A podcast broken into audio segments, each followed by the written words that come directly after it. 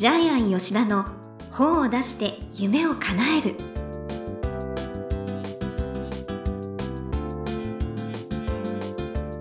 こんにちは倉島真帆です。ジャイアン吉田の本を出して夢を叶える。ジャイアン今回もよろしくお願いいたします。はい、よろしくお願いします。はい。毎月沖縄に行ってるそうですが最近はどうですか？えっとですね、沖縄って結構広いようで狭くてですね、ええ。結構友達に会うんですよ。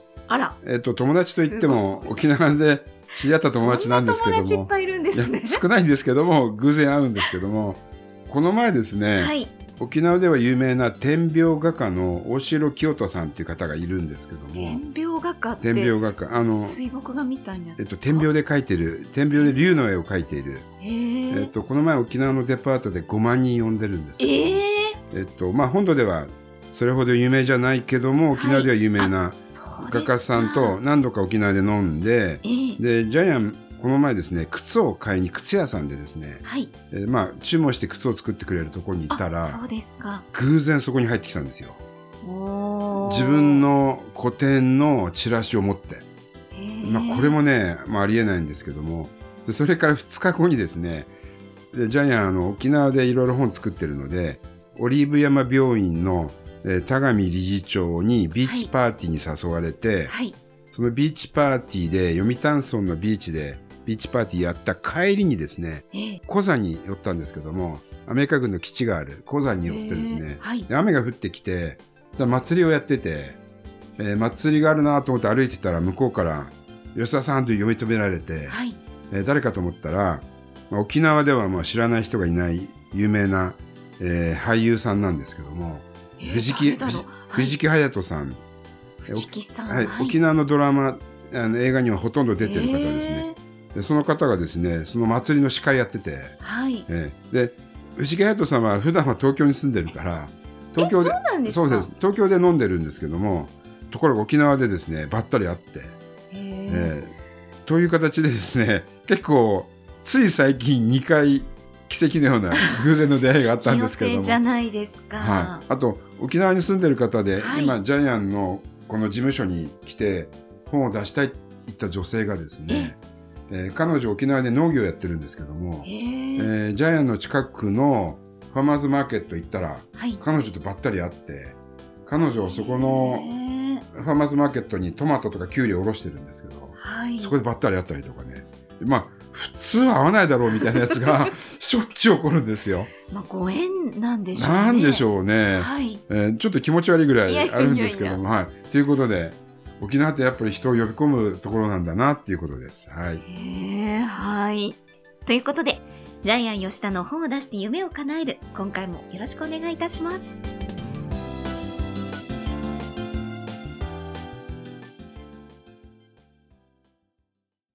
続いては、いい本を読みましょうのコーナーです。このコーナーは、ジャイアンが出版プロデュースをした本も含めて、世の中の読者の皆さんに読んでもらいたいといういい本をご紹介しています。さあ、今回の一冊は何でしょうか？はい。えー今回の紹介する本は、タイトル、海外 VIP1000 人を感動させた外資系企業社長のおもてなし術、えーダイヤモンド社から出ています。著者は、高橋克典、えージャイアン出版塾の3期生ですね。えーみんなからはかっちゃんと呼ばれてまああー、した。なんか俳優さんと同じ名前でドキッとしましたが、はい最初。で、かっちゃんはですね、はいえーまたつい最近もまたダイヤモンド社から2冊目を出しまして、小さな会社の初めてのブランドの教科書。えーこちらはまた別な機会に紹介するかもしれませんが、今日はですね、はい。海外 VIP1000 人を感動させたおもてなし術の本を、えー皆さんにご紹介したいと思います。はい。とじゃあ、かっちゃんのですね、プロフィールを読んでもらってよろしいですか？はい1957年東京生まれ、玉川大学文学部外国語学科卒業。花江森に入社し、マーケティング、マーチャンダイジングを担当。その後、フランス系コンサルティング会社のシニアコンサルタント、シャルル・ジョルダン代表取締役社長、スミショー・オットー取締役副社長、カッシーナ・イクスシー代表取締役社長、WMF ジャパンコンシューマーグッズ代表取締役社長を歴任。現在、ブランドビジネスコンサルタントとして多方面で活躍中でいらっしゃいます。はい。えーかっちゃんがそんなすごい人と全く思ってなかったんですけれども、えージャイアン出版塾実は意外にすごい人がいっぱいいるんですけども、すごいですよ。えーこの前紹介したヤスもそうなんですけども、で皆さん本を出して大ブレイクしてるんですけども、で、この本も単純に面白かったですよね。はい。えー事例がいっぱい出てくるのそう具体で、的です、すごい。はいで、2020年、えー訪日外国人3000万人、あら、すごい。全然桁が違うですね。3000万。はい。ですから、この本は、えー2020年に向けて、えー必要な本になるかもしれませんね。そうですね。これからどんどん需要が、ね、高まってきますね。で、皆さんも、えーもしかしたら外国人を日本にお招きしたり、えー接待しなければならない時には、この本が必要です。で、日本人は良かれと思ってやってるんですけども、はい。海外の人にとっては非常に迷惑なことも結構いっぱい書いてありますよそうね。文化の違いですよね。例えば、えーお店が2つあって、1つは味はすごく美味しいけども、はいえー料理長が不愛想な店。えー味はいまいちだけども、従業員が明るくて、えー賑やかな店。はいどっちに連れて行ったらいいか。はい。答えは後者なんですよね。ね。はい答えは後者で、味はいまいちでも楽しい店に連れて行け。みたいなことが書いてあるんですけども。はい。で、例えば、中国人は貸し切りで個室。あ、そう。特別扱いした方がいい。ホテルのみんなでワイワイえーしてるところじゃなくて、実際に借り切って接待しろ。ちなみにジャイアンもですね、はい。大連に行ったことがあるんですけども、ええその時向こうの出版社の社長からですね、はい。個室で接待されました。あキノコ料理の店であ。、はい。珍しいキノコをずっと食べさせてくれるんですけども。しかも個室に女の子が二人つきました。うんあの、ビールをいかがですかって何度も言うんですけど、日本語で。はで、向こうの女の子はその、料理をたくさん食べさせるのが仕事なんですけども、はい。それでも、思いっきりキノコ料理食べて、ビール飲んで、紹興酒飲んで、一人でも3000円ぐらいですよね。ああ、安い。安かったです。はい多分日本の10分の1の値段かもしれないんですけ10ども。分の1。で、はい。その、今度はですね、あの、中国のその出版社の社長、ジャイアンが日本に来た時に接待したんですけども、はい。え浅草の今半に連れてったんですねす。き焼きのすき焼きの店で美味しいところですね。でところがその社長はですね、ね日本の中井さん、おばあちゃんが、はい。えーすき焼き焼いてる時にええ怒り始めて、え、なんで？なんでこんなね、年取った方を仕事に使うんだって。中国では、ことなんですね。中国で名の人は尊敬に値するんで、あ名のおばあちゃんがね、一生懸命肉をやったり野菜をやったりするのが失礼に当たるんで怒り始めて。年上の方を敬うんですね。そう、いや違うんですよ。日本ははい、こういう高級な料亭では、年季の入ったベテランが接待するんですよって言ったらやっとはい納得してくれて、へえ。だから日本と全然違うんですよね、感覚が。ちなみに、お蕎麦ははい中国人に対しては、日本ではお蕎麦って高級料理なんで、はい美味しいお蕎麦屋さん連れてくことあるんですけども、ええ中国はダメだそうです。うん中国人はやっぱりお蕎麦は貧しい人が食べる食べ物なんで、それを食べさせちゃいけないようなことを言ってましたね。うんそれからこの本に書いてあるんですけども、はいえー海外の人にうどんがいいかお蕎麦がいいか迷ったら、うどんを勧めなさいって書いてありますよね。はい。えースパゲッティの文化が世界では、えー流通しているのでね、蕎麦は風味がわからないって書いてありますね。確かにね、この風味わかるのは日本人だけかもしれませんね独特なもの。かもしれないですね。はいあとは、あの、著者さんの失敗談として、はい。中国人の方が来るので、いろいろなドリンクを全部用意してね、えええーコーラとかウーロン茶とかジュースとか。で、美味しいから勧めたんですけども、中国の方がほとんど飲まない。うん冷たいのは飲まないんですねそうそうそう、お腹壊すし、うん。なんか左右を。うん、左右くださいって言われそうそう。で、中国ではウーロン茶あったかいものしか飲みませんって言われて、え初めて著者はびっくりしたんですけどえも、うんうん、多分隣の国の文化でさえ日本人はわからない。はい。中国人は温かいウーロン茶飲むのに冷たいウーロン茶美味しいよって出すって。もうこれが接待の失敗なんですけども、こういう NG なこともいっぱい書いてありますよね。細かく、はい。あの、すごく面白かったのは、例えば、ユダヤ教の人にメリークリスマスって言っちゃいけないんですよね。はい。皆さん知ってました？宗教が違うから、あの、メリークリスマスはキリスト教なんで、ユダヤ教には言ってはいけない。それから、これびっくりししますよ、皆さん。イスラム教徒に醤油を出しちゃダメなんですよ。醤油に気をつけてって。醤油、皆さんなぜイスラム教徒に醤油を出しちゃいけないかわかります？お酒が入ってるからなんですね。ねで、あの、醸造過程で、醤油を作る過程で、アルコールは飛ぶんですけども、でもアルコールが入っていたってことだけで、イスラム教徒は NG だそうなんですよねえ。。ー本に書いてありますけども、えっ、と、オムレツの上にハムが乗ってるだけではダメなんですよね。ハムは豚肉な。なので、はい。その豚がついてるだけでももうダメだっていうことで、ね。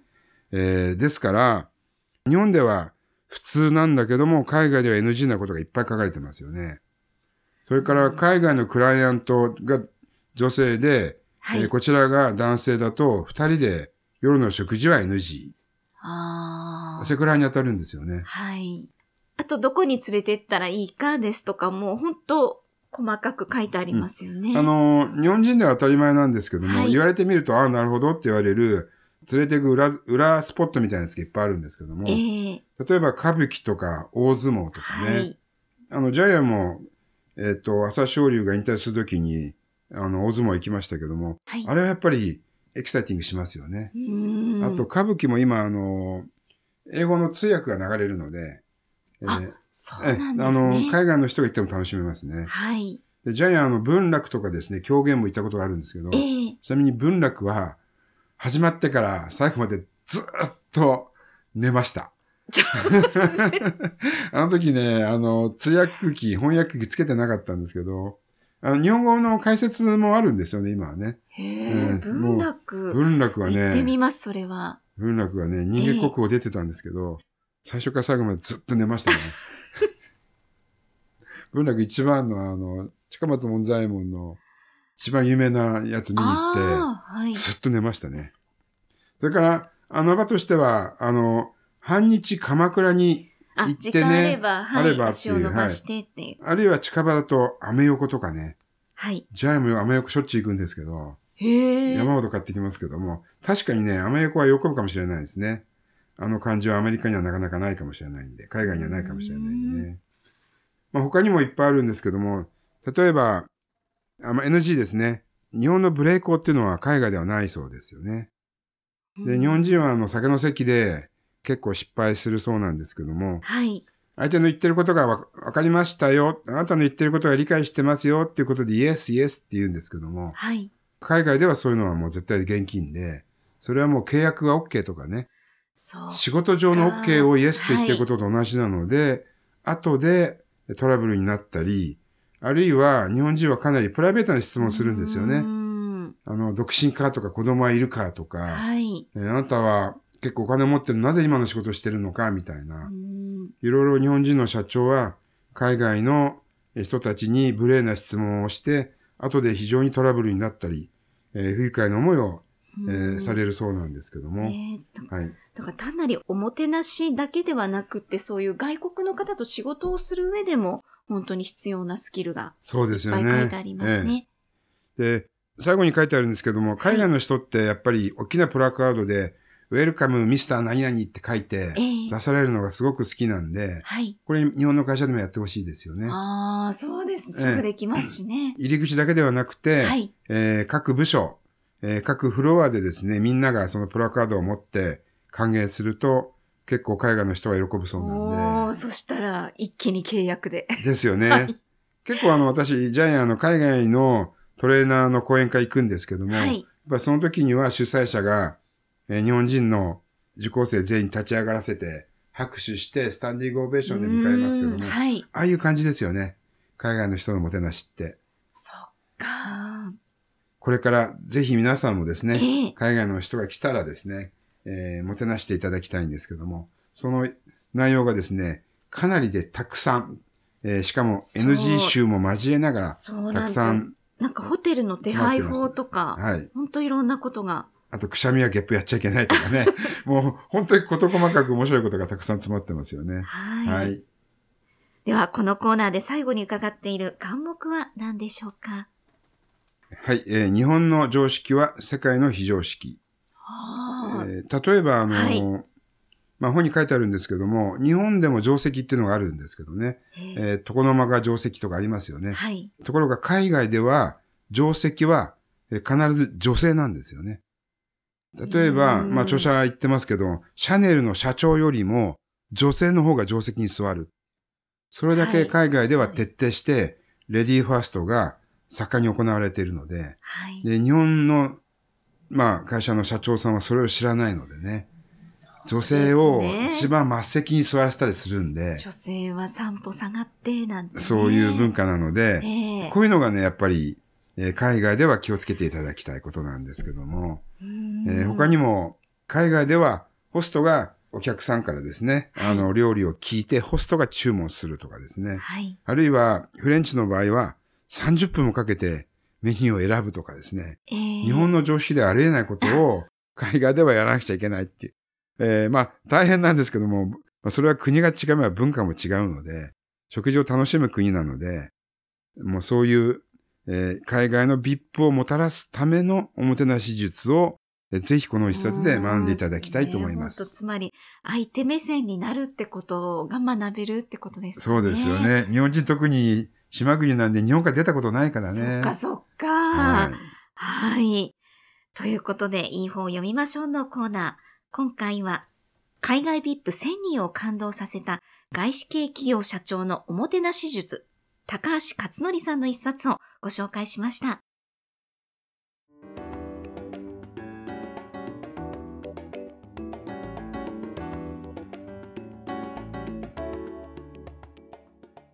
続いては本を出したい人の教科書のコーナーです。このコーナーは本を出すプロセスで出てくる問題を毎回1テーマに絞ってジャイアンに伝えていただきます。さあ、今回のテーマは何でしょうか？はい、えー出版は著者の読者へのおもてなし。はい。えー著者が本に書くことは読者を楽しませようとかですね、読者に何かノウハウを、えーお伝えしたいということで作っています。うんえーこの本の中でもジャイアンが紹介したように、はい。ジャイアンは中国の、えー大連から、えー、ヒョウさんっていうですね、出版社の社長さんを浅草にお呼びしたんですけども、はい。結局、えー最後にお連れしたのは高級すき焼き店ではなくてですね、ええ浅草の屋台なんです。えあのお寺の近くにある屋台で、はいでそこでホルモンを食べたらですね、ヒョウさんはこんなにうまいホルモンは初めてだって言って何度もおかわりしたんです。その時のホルモンが、えー、島腸です、えーホルモンで大腸の部分だと思いますけども、はい。確かに美味しいんです。美味しいですよね。で、このかっちゃんの方にもありますけども、日本の B 級グルメは世界最高峰だと言いますけども、やっぱりですねすはい。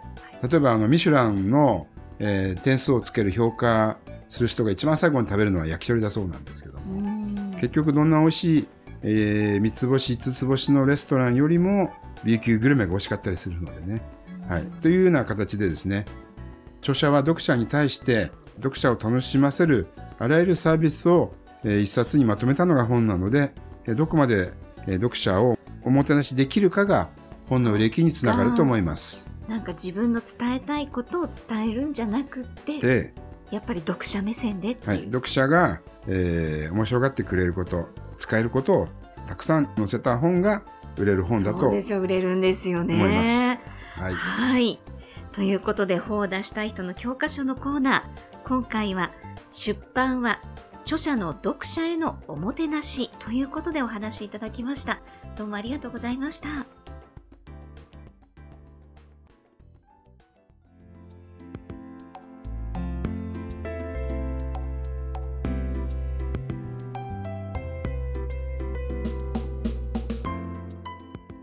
ジャイアン吉田の本を出して夢を叶えるいかがでしたでしょうか？この番組ではジャイアンへの質問もお待ちしています。例えば、出版に関する質問など何でも OK です。天才工場のホームページをチェックしてみてください。また、この番組で質問を採用された方には抽選で、ジャイアンのサイン入りの本をプレゼントします。